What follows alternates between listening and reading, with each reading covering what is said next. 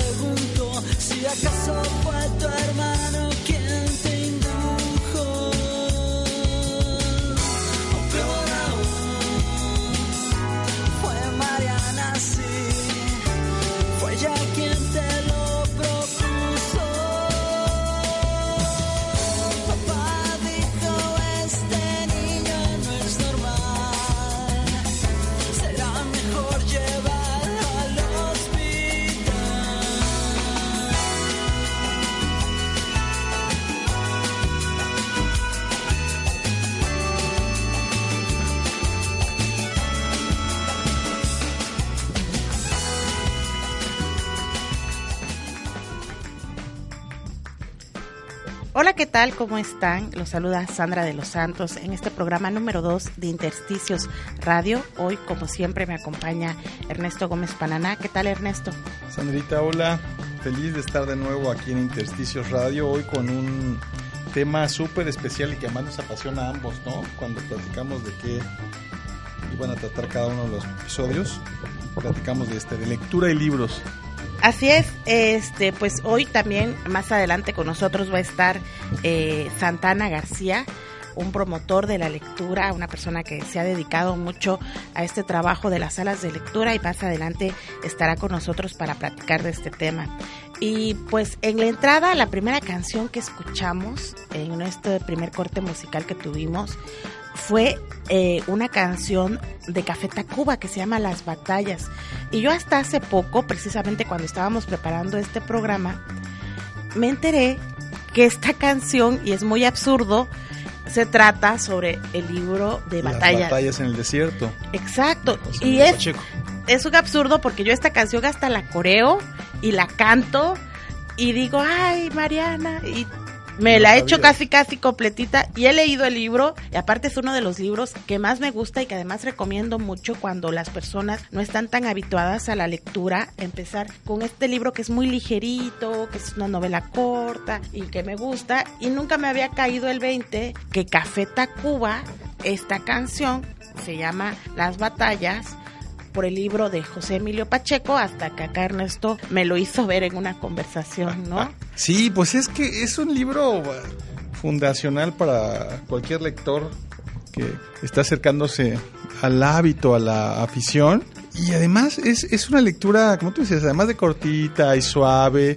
Yo de repente tengo mis dudas si ya hoy día las generaciones de millennials conectan con el libro tanto como todavía conectó tu generación, Sandrita.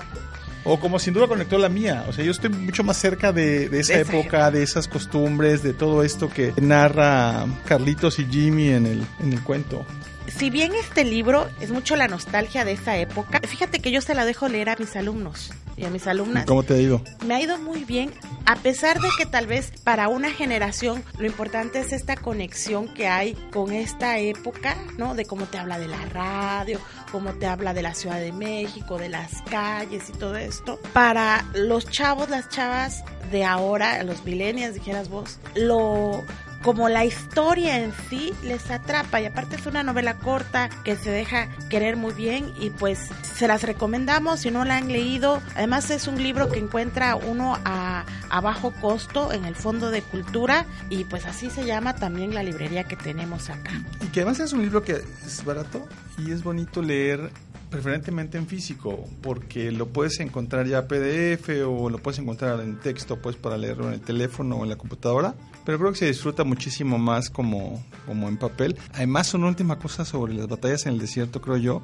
A mí me parece que también hay una parte como de la época de adolescentes, que a uno, particularmente a uno como hombre, le toca en la historia querámoslo o no, esta parte como de la sexualidad y todo esto Claro. es tremenda, el Edipo pues ahí, bueno, Sale da para, da para otro programa.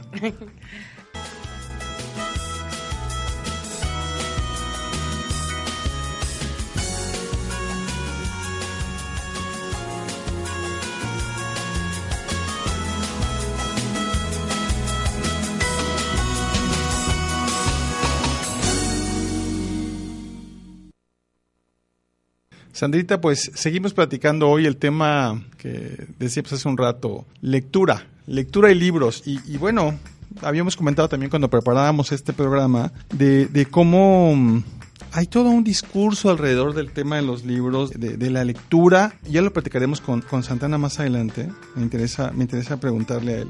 ¿Cómo se insiste en un discurso en el que va por delante el libro y por detrás la lectura y más atrás los lectores, pues, ¿no? Ya- para empezar se llaman ferias del libro.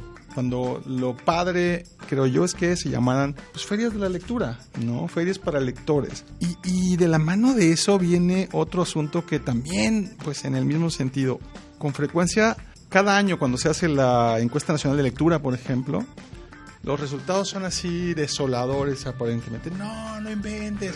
En México se lee medio libro por año. ¡Qué tragedia! Hay que voltear a ver a los suecos que leen 25 libros al año y a los noruegos y a los japoneses que leen igual docenas de libros al año, ¿no?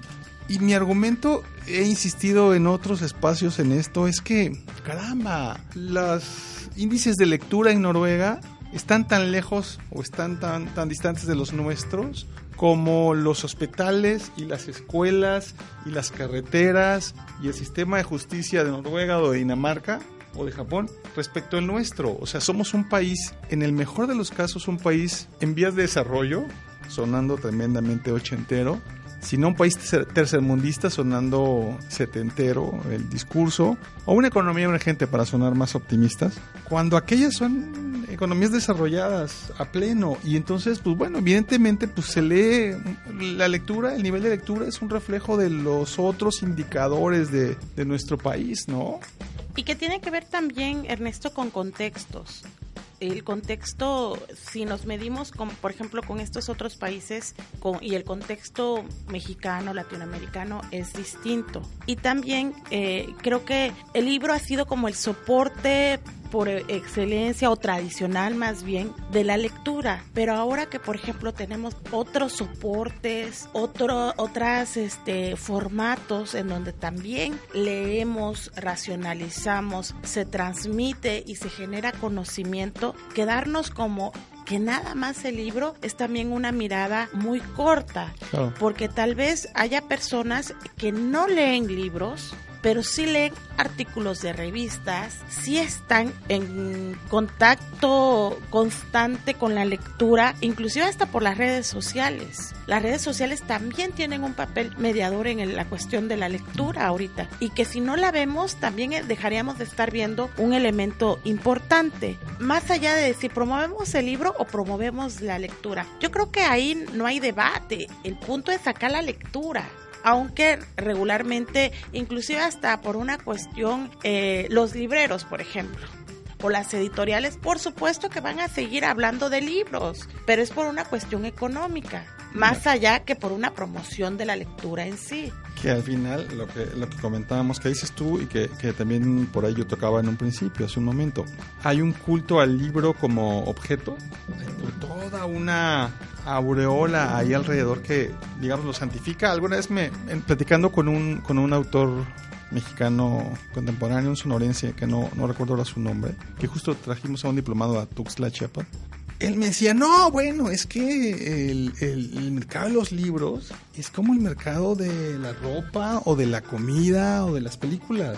O sea, tú vas a una librería, al fondo, a Gandhi, a la que sea, y también te encuentras novedades chatarra hasta el frente, ¿no? Que tienen que ver con una mejor campaña de mercadotecnia. Vamos, no por el hecho de que esté en papel, con un forro a cuatro tintas y así, con un cintillo Pastadura o lo que No, sea. por eso ya digo, ¿qué más prueba que, que ver la, la biblioteca de, de Palazuelos, ¿no? Este, ahí empastada en piel y todo esto, y eso pues no, no le quita este prejuicio que tenemos con, con un joven intelectual como él, ¿no?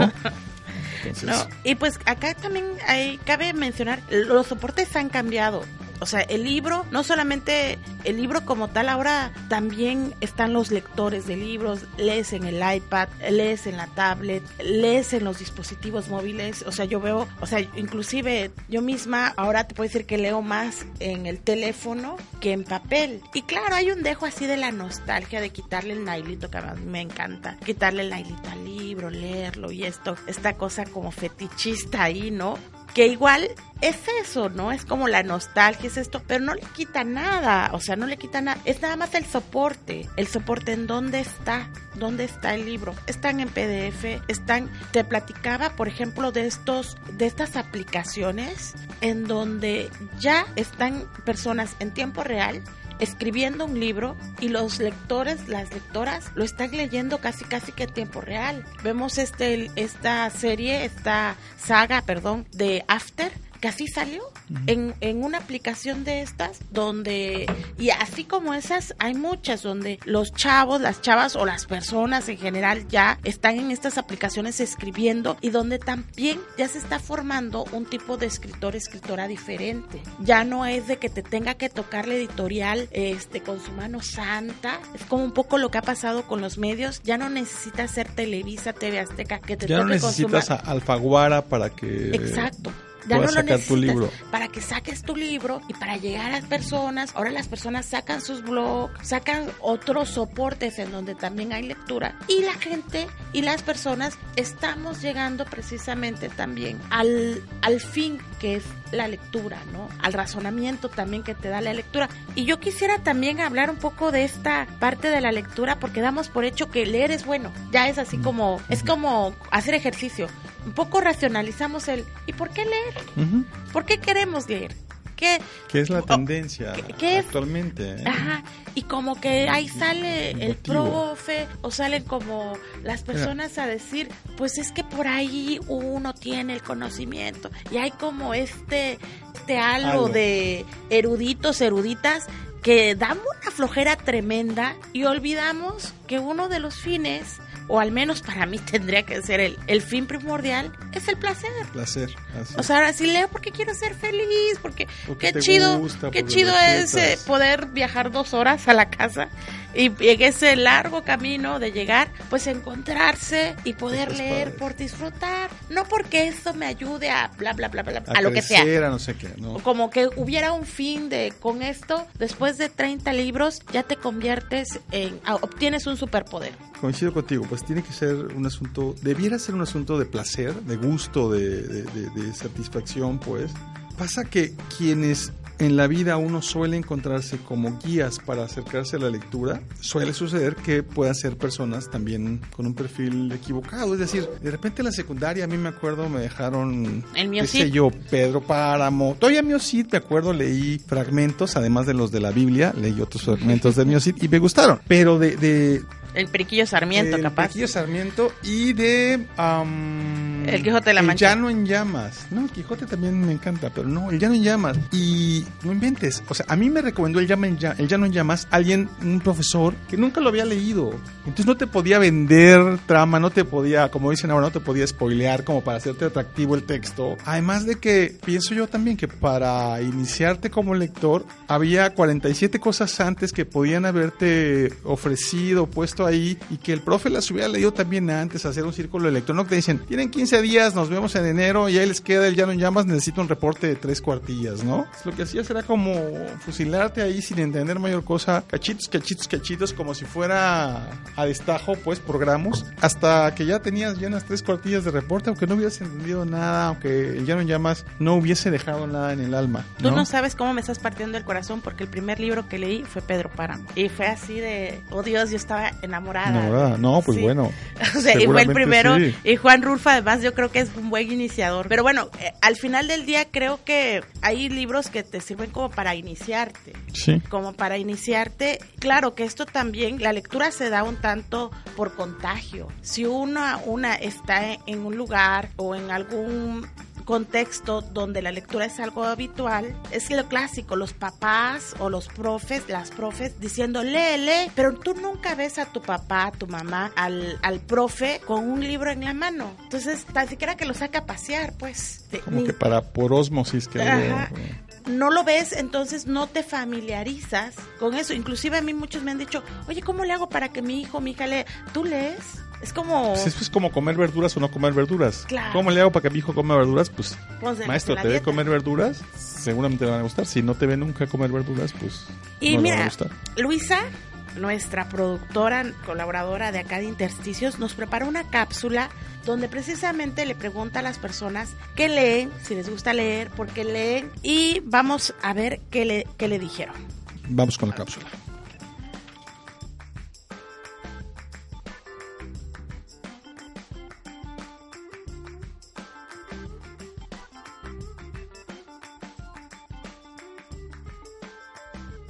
Hola, ¿qué lees o qué te gusta leer normalmente? Principalmente leo libros de ciencia que están relacionados a la carrera que estudio. Y pues casi no leo, pero lo que más me, el género que más me gusta es el del romanticismo. ¿Crees que es importante leer? Eh, sí, porque así se nos facilita más un poco las cosas y estamos más informados acerca de temas nuevos. Gracias. ¿Qué lees? Leo libros de cómics. ¿Crees que es importante leer? Sí, porque a mí me gusta saber la acción de los superhéroes, de los cómics. ¿Qué lees? Leo noticias por internet. ¿Crees que es importante leer? Sí, sí para saber sobre qué está pasando en el país, en el mundo y informarnos más. Bueno, pues gracias a Luisa por esta cápsula que nos preparó y eh, se lo hemos venido prometiendo desde el inicio de este programa al- a nuestro entrevistado del día de hoy. Es Santana García. A él, de hecho, yo lo conocí, Ernesto, eh, por una sala de lectura. Yo lo entrevisté cuando iba a abrir una sala de lectura y también lo conocí precisamente por como promotor de la lectura. Es un referente, eh, sobre todo además, ahorita es coordinador de la sala de lectura Matamoscas en el Museo de la Ciudad de Tuxtla Gutiérrez. Por las personas que no sabían, en el Museo de la Ciudad hay una sala de lectura que además, como me gusta su nombre, este Matamoscas, ahí cáiganle, ahí está Santana, que además ha sido un gran promotor de la lectura. Además, él es escritor, ha escrito diferentes cuentos, textos, es- edi- están editando unas revi- eh, revistas que además son muy buenas. Santana, un gusto tenerte acá, buenas tardes. Buenas tardes, Sandra. Un gusto estar con ustedes, Ernesto. Igual, Gracias, por, bienvenido, Santana, bienvenido. gracias por la invitación a, a su espacio y poder dialogar acerca de este tema tan interesante. Y un saludo a todos los radioescuchas de Intersticios. Santana, pues gracias por aceptar la invitación. Estamos súper contentos y contentas de tenerte aquí. Hay muchas preguntas, pero yo no resisto preguntarte tus tres libros preferidos. Bueno, la Biblia, fragmentos. Ah, no es. Claro, esa nunca falla.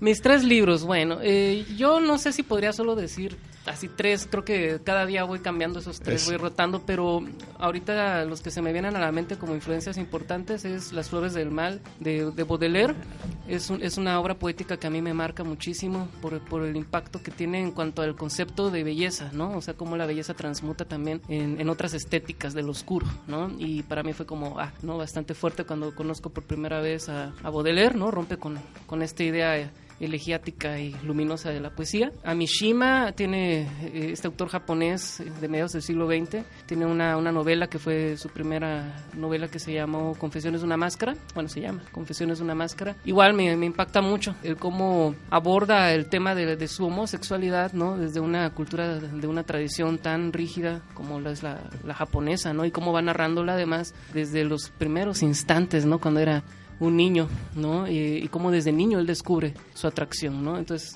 igual, ¿no? Por, por este choque cultural y, y, como romper ciertos estereotipos que tenemos del, del japonés tradicional, ¿no?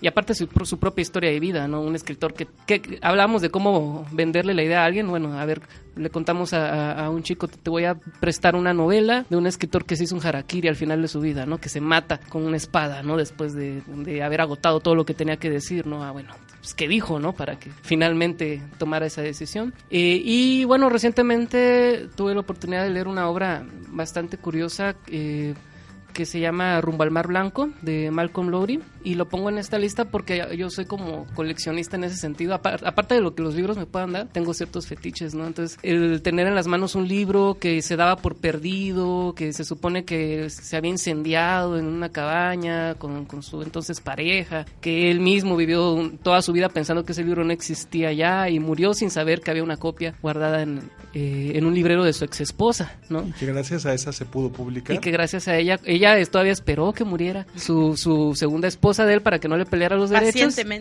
Y ya sacó la, el manuscrito viejo, ¿no? Claro que sin un final, porque obviamente el manuscrito más actual que se quema ya tenía pues un avance mayor. Pero aún así es, es muy interesante, ¿no? Poder acceder como a ese tipo de obras escondidas de autores, ¿no? Como en el caso de Lowry, que es muy famoso por Bajo el Volcán, ¿no? Pero que tienen otros, otras obras más escondidas. Me pasa mucho eso, ¿no? Cuando sale a la luz algo así de curioso, rápido lo quiero tener ahí. Tú eres el entrevistado, pero igual hablamos hace un rato de cómo los entrevistadores se comen a los entrevistados. ¿Conoces a John Kennedy O'Toole con La Conjura de los Necios? No, no, no he leído ese libro. Rapidísimo, uh -huh. es lo que estás contando, por eso creo que uh -huh. yo te lo recomiendo a okay, ti. Yo ya tomé claro. nota de los tuyos, Gracias, pero sí, con gusto es John Kennedy O'Toole murió a los 28, menos de 30, se suicidó, era un tipo tremendamente depresivo Uh -huh. y su mamá conservó un manuscrito y se lo llevó a varios editores después de muerto su hijo y es el único Pulitzer post-mortem. Y tú lo lees y puedes sentir la depresión tan profunda, el pesar que acompañó a, al autor pues su corta vida porque el personaje principal de la, de la novela, de La Conjura de los Necios, pues es igual, es un personaje así, que digamos se la vive triste y apesadumbrado. Ok, voy a, recordó, al rato lo voy a anotar también, porque no traigo pluma ahorita, pero sí, lo voy a anotar, son interesantes. Y mira que siempre hablamos de como cuáles son tus libros favoritos, es como la clásica, que siempre es como una trampa para llegar a otras preguntas. ¿no? este Y también creo que una pregunta que a mí siempre me llama la atención es cómo llegamos a la lectura. Ajá. ¿Cómo llegas tú a la lectura y cómo dices, es importante esto? O de entrada, si crees que es importante, porque insisto, o sea, lo, da, lo damos como por hecho, es como come frutas y verduras y lee libros sí. y entra la, la lectura, ¿no? Habría que también, creo que no hemos sabido ser, transmitir, decir por qué sí habría que leer. Sí, al final del día creo que nada es importante en la vida, ¿no? Cuando lo pensamos con, con mucha profundidad, ¿no? Pero al mismo tiempo todo es importante, ¿no? Eh, vamos por partes. Eh, ¿cómo, ¿Cómo llegué a la lectura? Bueno, porque era un tabú en la casa, en mi casa, porque mi, mi señora madre leía, le gustaba mucho leer, pero era muy fanática de, de, libros de terror, ¿no? Y de cosas muy oscuras y fuertes, ¿no? De muchos temas eh, y de suspenso. Leía Hitchcock, leía Stephen King. Y vivíamos en ese entonces también con, con mi abuela, madre de mi madre. Pues estaba muy estigmatizado que no me fuera ya a topar con los libros porque pues hablaban de cosas que no eran para mi edad, ¿no? Era un niño, en y teoría. que sea prohibido para que uno lo Claro, y, y, y, entonces unos en distracciones que tenía de repente mi mamá, eh, pues estaban ahí al alcance y, y bueno, porque esto qué dirá que no quieren que yo lo abra, ¿no? Entonces ya empezaba yo a explorar, ¿no? Algunos textos y pues me generaban una impresión bastante, bastante fuerte, ¿no? Y quería yo como seguir sabiendo qué más, qué más oh. pasaba, ¿no? Entonces por ahí empezó, ya cuando se vinieron a dar cuenta ya los estaba yo leyendo y pues ya no pudieron hacer mucho más. Afortunadamente, este, no, no me lo censuraron ni nada, fue bueno, ya, léelo, pues, ¿no? Y ya me,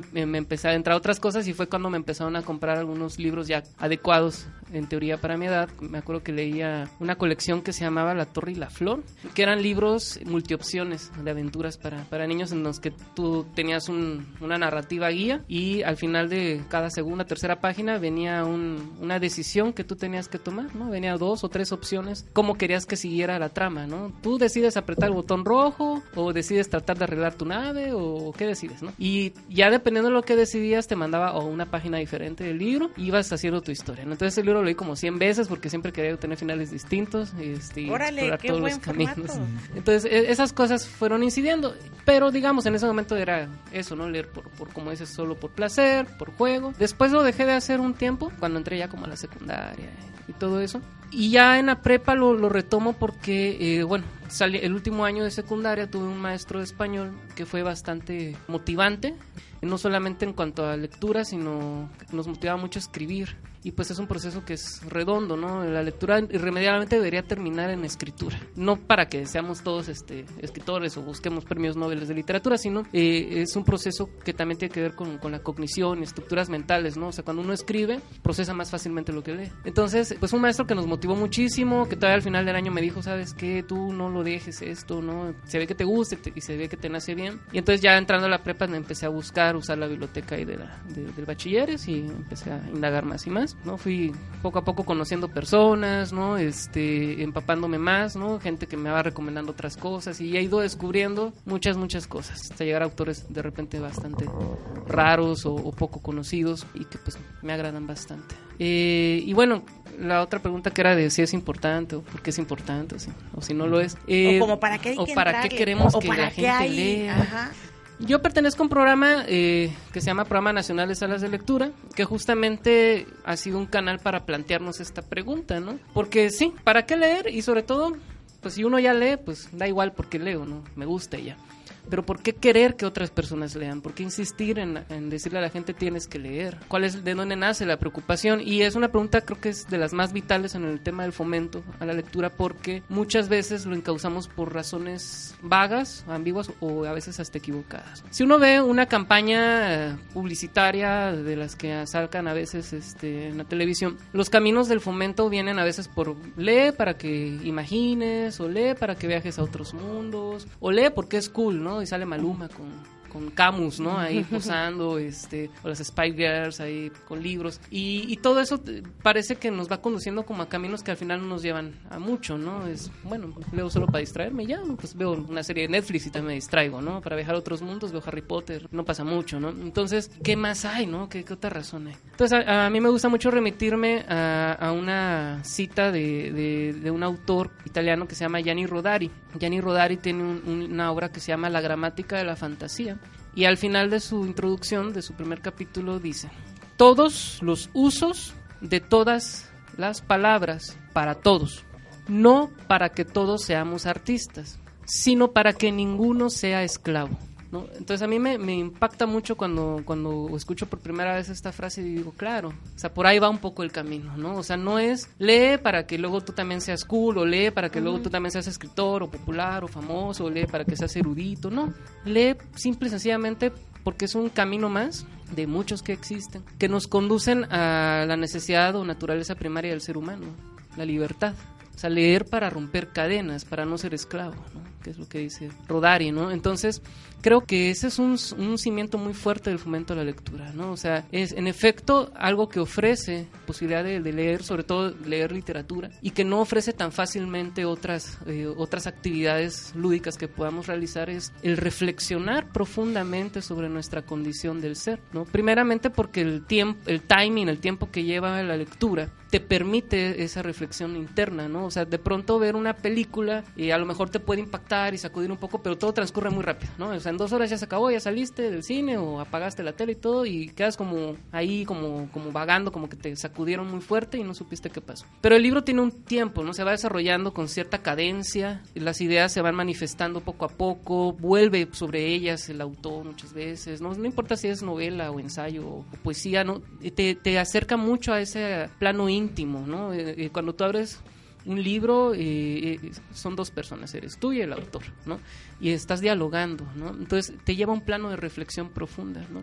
Entonces esos planos de reflexión tan profundos que puede generar la lectura y que no lo entrega tan fácilmente otra actividad, creo que es una puerta importante hacia, hacia la libertad, ¿no? Hacia la posibilidad de romper cadenas con tus propios prejuicios, con tus propias construcciones, ¿no? Yo no podría decir que ni de cerca que soy la misma persona de hace 10 años, y sí, pero sí podría decir que un 90% de, la de las razones por las cuales eso ocurrió es por lo que he leído más que por otras cosas que he hecho, ¿no? Más que por lo que alguien me ha llegado a decir o, o las pláticas que he tenido, ni siquiera las cosas que he estudiado en carreras, ¿no? Y demás, sino por lo que me he encontrado en los libros, es lo que como que me ha transformado, ¿no? Y uno va tomando esa decisión de que tomas, que dejas, ¿no? Que te acuerpa, ¿no?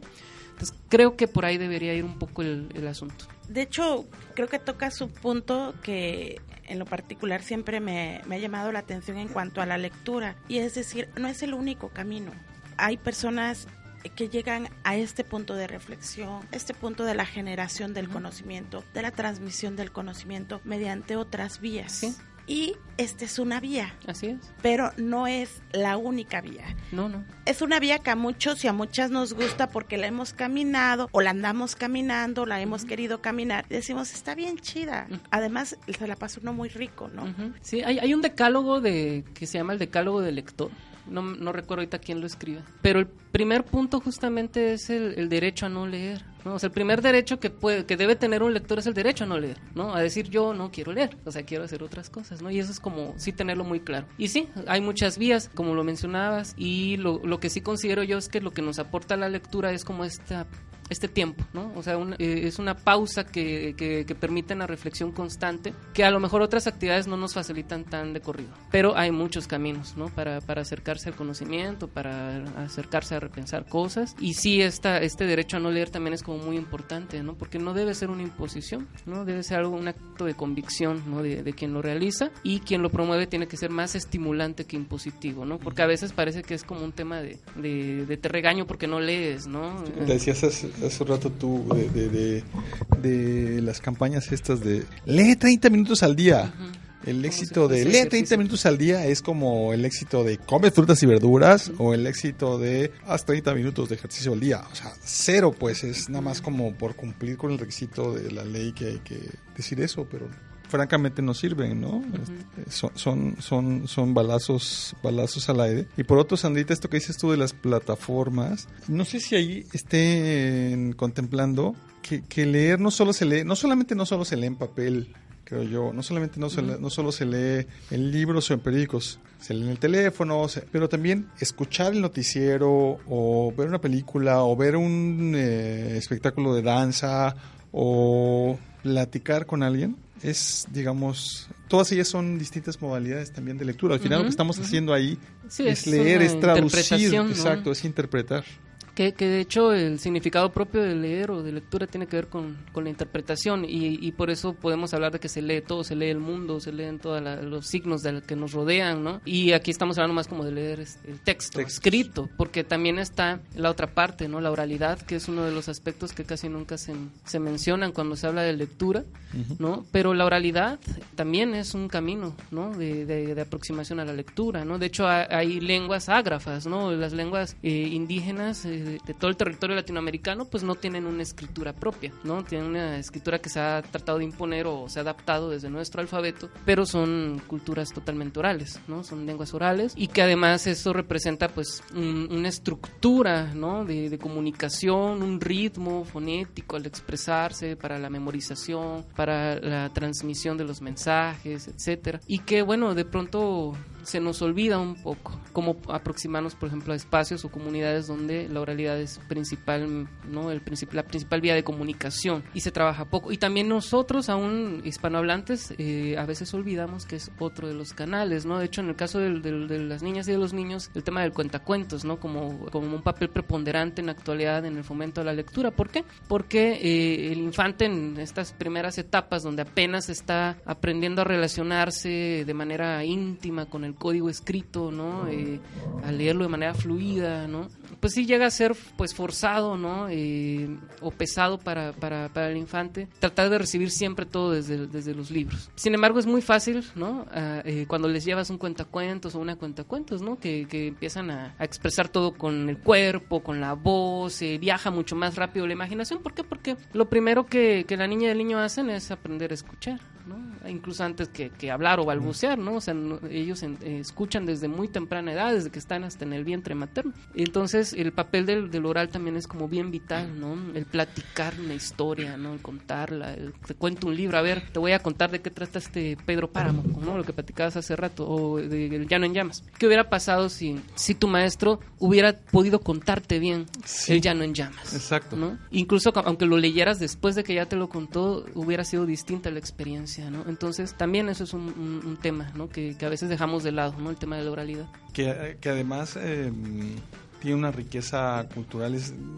en el mejor o en el peor de los casos, depende de la perspectiva, a culturas como la nuestra, la, digamos, mestiza mexicana, pues nos toca la mitad de cultura que sí viene de tradiciones escritas, pues, uh -huh. y la otra mitad es, al menos la otra mitad, es de, justamente de, de, oralidad y transmisión de, de, la memoria por otras vías, ¿no? Y eso de repente no sé si coincidan, pero se ha subestimado, ¿no? Sí, sí pasa mucho. Hace el año pasado tuve la oportunidad eh, de, de, conocer y fue rayando, lamentablemente falleció hace poco, el poeta maya quiché, Humberto Acabal. Tuve la oportunidad de conocerlo el año pasado en, en, en, en un encuentro de mediadores que fue en Toluca. Y, y, para despedirse dice, a ver, este, les voy a transmitir un poema. Y se para, pero no habla ni siquiera. No lee, no habla, nada. Empieza a manifestar ese poema a través del cuerpo y sonidos, que no podría yo hacer ahorita con claridad porque si es visual, no es algo que hay que ver, pero empieza a hacer, elevar los brazos de un lado a otro, empieza a palmearse las piernas, termina con un grito y al final dice, este poema se llama Lluvia. Entonces, a través del cuerpo y la emulación de ciertos sonidos y del golpeteo y demás, él trata como de, de, representar todo el proceso de la lluvia desde que empieza el primer viento a soplar y se empiezan a remolinar las nubes y empieza a relampaguear uh -huh. y empieza a caer el aguacero y truena, paz, ¿no? Uh -huh. Entonces, eh, ¿por qué lo hace de esa forma? ¿Por qué no podrían hacer desde, a lo mejor desde aquí, desde la ciudad, un poema así? Porque no nos eh, relacionamos de esa manera con el lenguaje ni con el entorno. Pero, este, pues un poeta maya quiche, ¿no? Sí se relaciona de esa forma con el entorno, ¿no? Entonces va a ser también como otra manera de dialogar, ¿no? De, de, de expresar las cosas. Sandra, y pues antes de que eh, nos despidamos, yo sí tengo, tenía mucho esta, esta pregunta en el tintero, y es, ¿qué estamos haciendo mal o qué se está haciendo mal en cuanto a la promoción de la lectura, uh -huh. en cuanto a las políticas públicas enfocadas a la promoción de la lectura?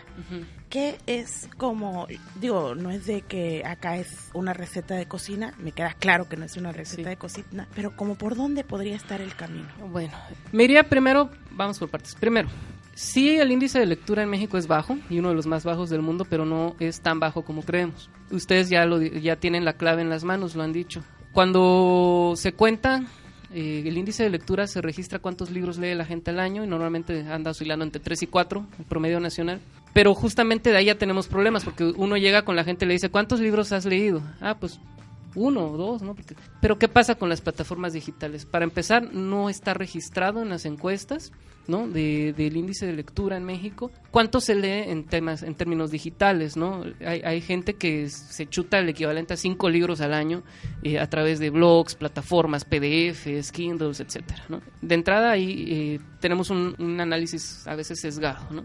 Pero bueno, aún con eso, aunque la cifra a lo mejor no es tan, tan mala, sigue siendo todavía bajo. Y para mi gusto, el principal problema del fomento a la lectura viene desde la censura a lo que se debe leer o a lo que se puede leer.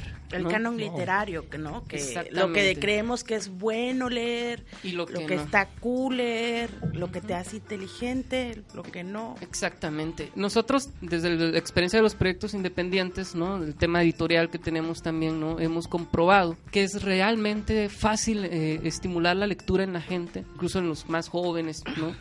Cuando eh, les aproximas textos honestos, textos libres, textos que fluyen, ¿no? Sin taparse la boca y sin pelos en la lengua de repente. Que cuando tú los lees dices, ah, estoy dialogando con alguien que me está diciendo lo que realmente siente y piensa con la verdad, ¿no? Y el rollo de las estrategias eh, públicas de fomento a la lectura es que hay filtros demasiado eh, censuradores de ciertos temas, de ciertas palabras, de ciertas formas de, de expresión en, en- de, de- de lo Y literario hasta ciertos estilos. hasta ¿no? ciertos estilos. Entonces, eh, este, el fomento a la lectura desde el Estado o desde el trabajo público es como una literatura blanca, ¿no? Es como el libro, como, es, como ser puro, como ser de halo místico, de luz. Inmaculado, ¿no? Exactamente. Entonces, bueno, esto resulta para muchos casos poco atractivo, ¿no? Si nos abrimos ah, y dejamos de, de- de censurar y permitir que, que, la- que lo que se promueva sea más amplio, el repertorio cada vez más amplio, hay más posibilidades de que la gente se encuentre con lo que está buscando. Cuando, cuando tu oferta es más grande, pues tienes más posibilidades de que te guste algo, ¿no? Si vas y solo hay quesadillas o de flor de calabaza o de champiñones, pero tú quieres carne, pues ya no te comiste las quesadillas, ¿no? Entonces esto pasa mucho con el tema del libro. En el caso del libro infantil también, ¿no? En las salas de lectura, el programa nacional nos da eh, libros infantiles muchos y el 80% son libros escritos por extranjeros traducidos al español, pues que proceden de realidades totalmente diferentes a la de un niño mexicano, que no tiene absolutamente nada que ver. Entonces cuando, eh, y también pasa con, con el adulto, ¿no? Entonces cuando tú no te ves reflejado en lo que lees, cuando no la lectura no conecta con algo inmediato de pronto a tu realidad, que tú puedas contrastar con, con tu historia de vida, con lo que te rodea, con tus propios procesos, es más difícil que te enganches, ¿no? Ese tipo de lecturas que son a veces un poco más distantes a nosotros, son tal vez a las que hay que llegar después de que ya empezamos a leer, ¿no? O sea, tal vez ya después de que empecé a recorrer el mundo de la lectura desde lo inmediato a mí, ya puedo llegar a la Odisea. Pero empezar con la Odisea puede ser como, mm, o sea, ¿qué es esto? El mundo no se mueve así, yo no entiendo este código, ¿no? Entonces sí, le, eh, promover con lecturas que sean más cercanas al código que compartimos socialmente, creo que ayudaría muchísimo a crecer el índice lector. De hecho, hemos eh, comprobado esto en muchos casos, ¿no? Podría platicarles experiencias y demás. No sé cómo está el tiempo, pero sí creo que por ahí va el camino. Pues Santana, muy rico platicar contigo, que además nos comentarás todo esto, que creo que además también nos ayuda a reflexionar sobre eh, para qué queremos, para qué queremos leer. Santana, muchísimas gracias por tu tiempo, muchísimas gracias por compartir con el auditorio y sobre todo por creer en la promoción de la lectura. Un gusto estar con ustedes. Gracias, Sandra, por la invitación. Gracias, Ernesto también. y, Gracias a pues, ti, Santana. Con mucho gusto. Vamos a, a escuchar ahora algo que mantiene el hilo del programa con, con canciones que hablan de, de lectura. Vamos a escuchar a Mago de Oz con Molinos de Viento, que habla sobre el Quijote y Sancho en sus aventuras. Venga, Gus.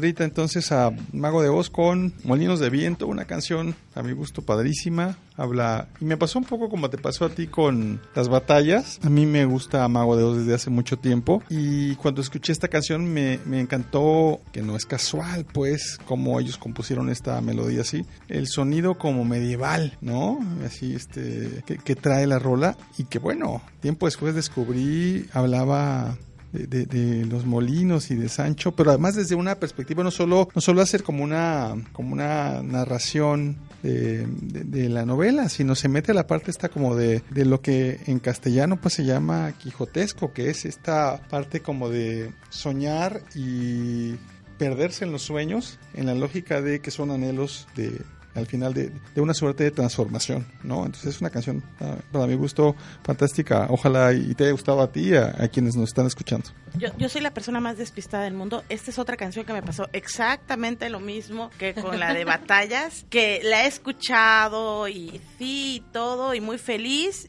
Y no me había dado cuenta tampoco que hablaba acerca de la obra del ingenioso Hidalgo. Sí, es fantástico. Ernesto, nos traes libros. Si ustedes vieran ahorita acá, Ernesto hizo un tendal, tiene libros, revistas, y yo nada más ando viendo como que qué me voy a llevar, nos los vas a vender, de qué hablan, nada más para que nos veniste a presumir tu biblioteca.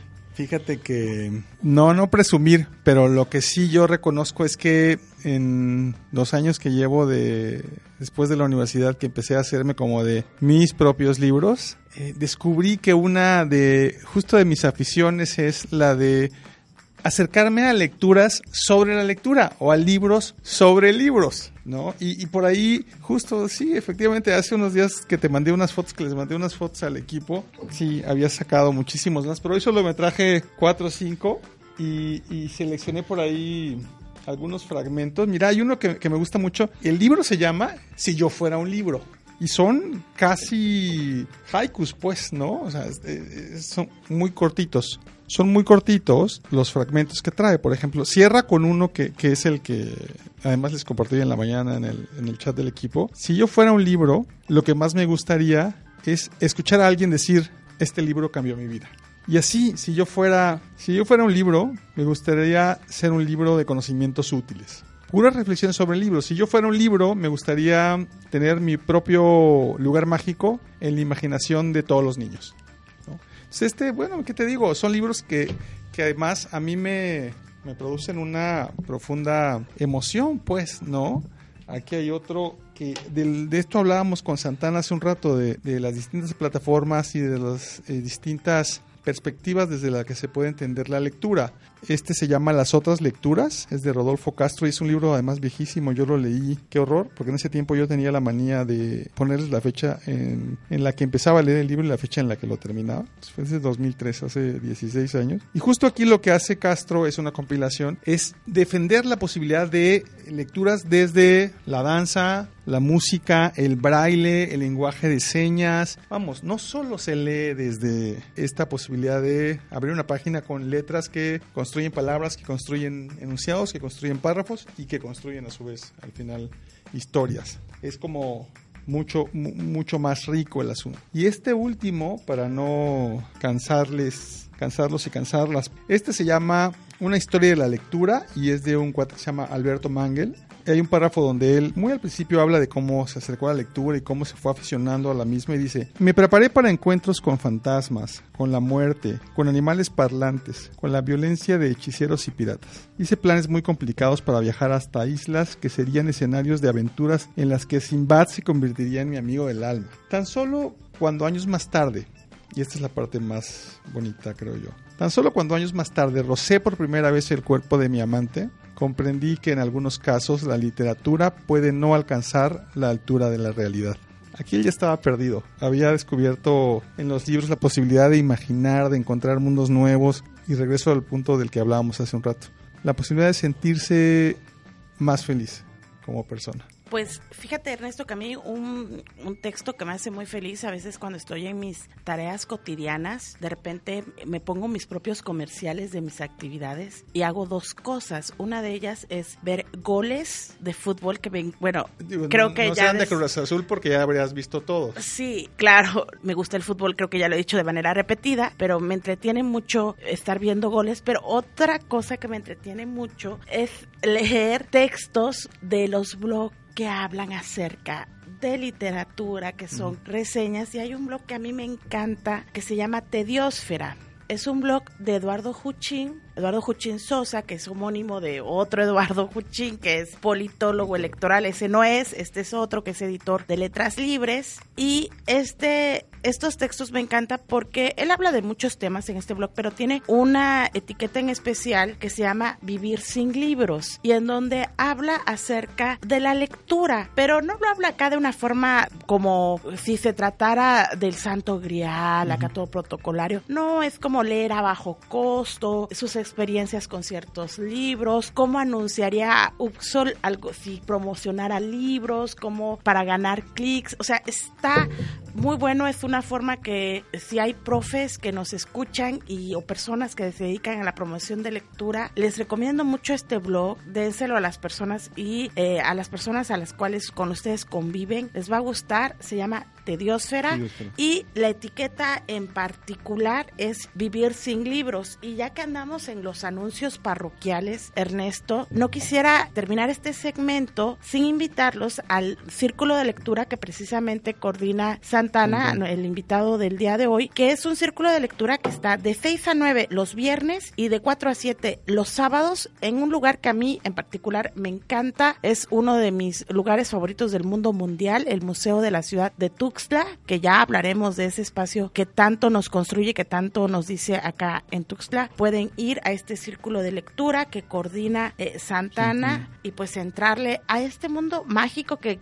suena cliché, pero realmente lo es. no, pues es bien bonito, es bien bonito descubrir a Johnny y a Jimmy a Carlos, a Mariana, es bien bonito descubrir cuando hay un pasaje, fíjate, no sé si lo recuerdes. Aparte hay un, hay un pasaje primero donde el Don Quijote se empieza a pelear con leones, con la lanza, y arma un desastre, ¿no? Pero hay otro donde Sancho se aleja tantito el Quijote y va y compra una especie de requesón y lo esconde en el casco del Quijote.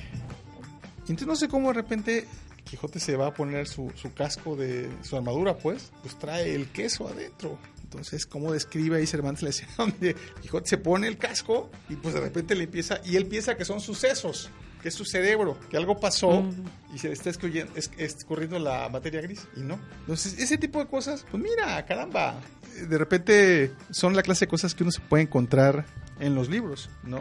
Así es, y pues de El ingenioso Hidalgo, este texto emblemático de España, pues nos vamos a Colombia, que además está, esta rolita me gusta mucho y es un guiño a nuestra productora Macondo con Celso Piña. Venga.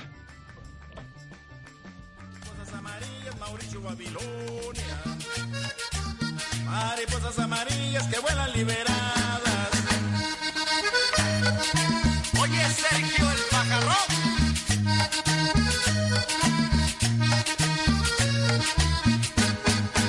Los cien años de Macondo suenan, suenan en el aire. Y los años de Gabriel trompeta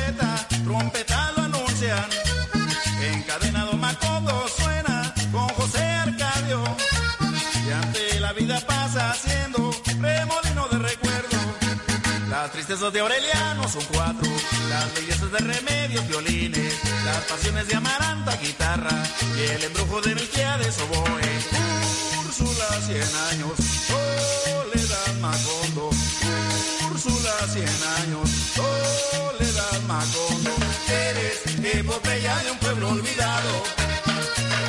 Forjado en cien años de amor y de historia. Epopeya de un pueblo olvidado. Forjado en cien años de amor y de historia. Me imagino y vuelvo a vivir en mi memoria quemada al sol. Mariposas amarillas, Mauricio Babilonia. Mariposas amarillas que vuelan liberadas. Mariposas amarillas, Mauricio Babilonia. Mariposas amarillas que vuelan liberadas.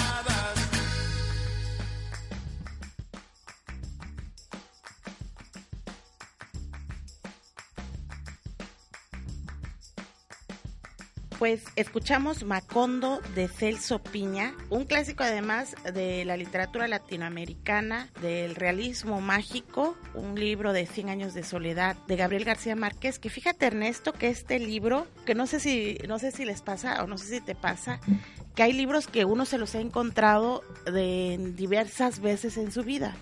Cien años de soledad es tal vez el libro que más he leído. Ajá. Y cada vez que lo leo, mi personaje favorito es otro, la forma en que lo leo es otra.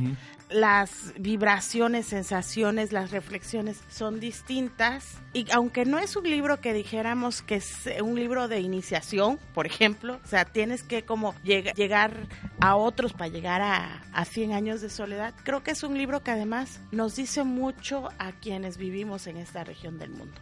Sí, porque al final eh, el clima, la vegetación, la fauna, eh, la mezcla de culturas, Las pues no es casualidad, pues son tan, tan cercanas las nuestras, al menos aquí en Chiapas, tan cercanas a las del trópico colombiano, mucho más cercanas tal vez que las que tenemos con, con algunas otras regiones del más al norte de nuestro país, ¿no?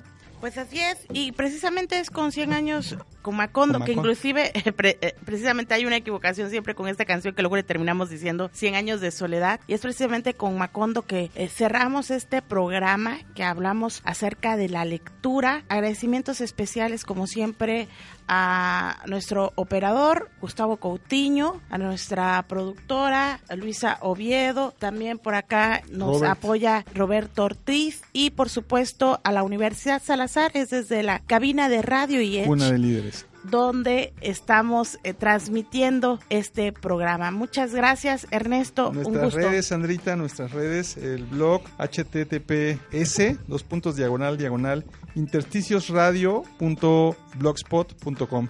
El Facebook Intersticios Radio El Instagram, intersticios-radio. Y en Twitter nos puede encontrar como arroba intersticio R. Precisamente en, en el blog, en estas redes sociales, estamos indistintamente publicando de manera cotidiana, publicamos entrevistas, cuestiones que tienen que ver con los temas también que platicamos acá en el programa. Y ya sabe, este programa sale cada 15 días, los jueves de cada 15 días nos puede escuchar y nos escuchamos precisamente dentro de 15 días. Ernesto, un placer, muchas gracias. Muchas gracias, Sandrita. Muchas gracias a Santana, a nuestro equipo de producción, a nuestro operador. Nos, ve- nos vemos y nos escuchamos en 15 días. Gracias.